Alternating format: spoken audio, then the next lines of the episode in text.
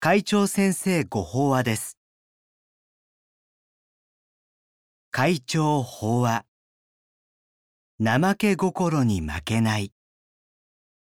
二羽の日光立正厚生会会長。精進が大事と知りながら。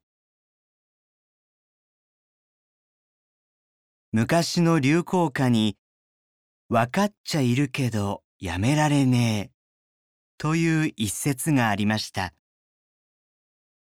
面白おかしい表現ながら私たちの心の働きを見事に表しています。現に私たちはともするとなすべきことを怠ったりしないと決めたことをついしてしまったりします。お互い様、わかっちゃいるけど、と反省することが少なくないのではないでしょうか。ところで仏教では、上昇人が大事と教えます。また、儒教などの政権の教えでも、常に学び、身を収める努力を続けることの大切さが説かれます。それは人間の心の成長にこれでいいという終わりがないからでしょう。一般に仏道はこの上なく優れた道という意味で無常道と言います。ただ私はこの言葉の意味もたとえ悟ったと思ってもそこがこの道の終点ではない。知恵に目覚める可能性に再現はないのだと受け止める方が向上を目指す活力が湧いてくるように思うのです。だからこそ上昇人が大切なのですが私たちはつい少しくらいサボってもといった思いに負けてしまいます。ランダの心および家代の思いを除きもろもろの右脳を離れて自身をもって法を解けとは法華経安楽行本の一節です。誰もが抱くサボりたいとか飽きたという気持ちを釈尊もよく理解されていたのでしょう。心の内から湧いてくるさまざまな誘惑や迷いを振り払い安らかな心で自ら願って喜びのうちに精進できるようにと釈尊は私たちにこの本を解いてくださったのだと思います。待っている人がいる。学んで時にこれを習う。また喜ばしからずや。孔子の言葉です。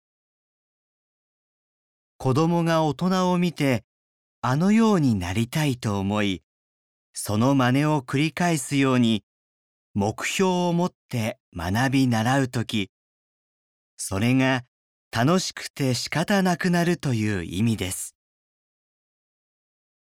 このことは信仰の世界にも言えます。笑顔を心がけよう。感謝を忘れない。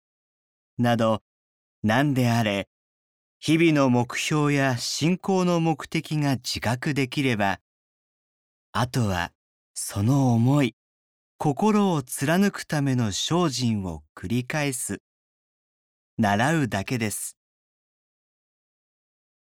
それが習慣となって身につくことで、喜びはさらに増します。そう考えると、自分がなぜ信仰しているのか、何のために日々精進するのかという目標や目的をつかむことが喜びのうちに精進する基本となるのでしょう。しかし、それが分かっていてもなお、内心の誘惑に負けてしまうのが人間です。ただ、迷うのも楽をしたいと思うのも自然なことで、時には心の逃げ場も必要だと思います。その時、目的や目標を忘れなければいいのです。また、例えば度胸供養にしても、ンが同心の仲間の集まりにしても、決めたことだからといって無理をすることがいいとは思えません。体調が優れなかったり、忙しかったりして疲れたら、休んでいいのです。精進を続けるためにも、無理は禁物だということです。安楽行本には、一切を慈悲して、家代の心を生ぜざれ、ともあります。人を思う気持ちが盛んな時は飽きたり怠けたりする心が生まれないというのです。どれほど疲れていても我が子のために労を惜しまない母親の姿が思い起こされますがそれはつまり自分を待っていてくれる人がいると思う時人は自己中心の思いから離れ、その人の役に立ちたいという願いが湧いてきて、精進の一つ一つが喜びや楽しみに変わるということでしょ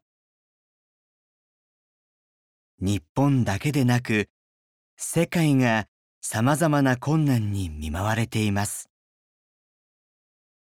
自身をもって法を解けとありましたが、皆さんの周りにはあなたを待っている人はいませんか？以上で厚生令和2年6月号会長先生ご法話の朗読を終了させていただきます。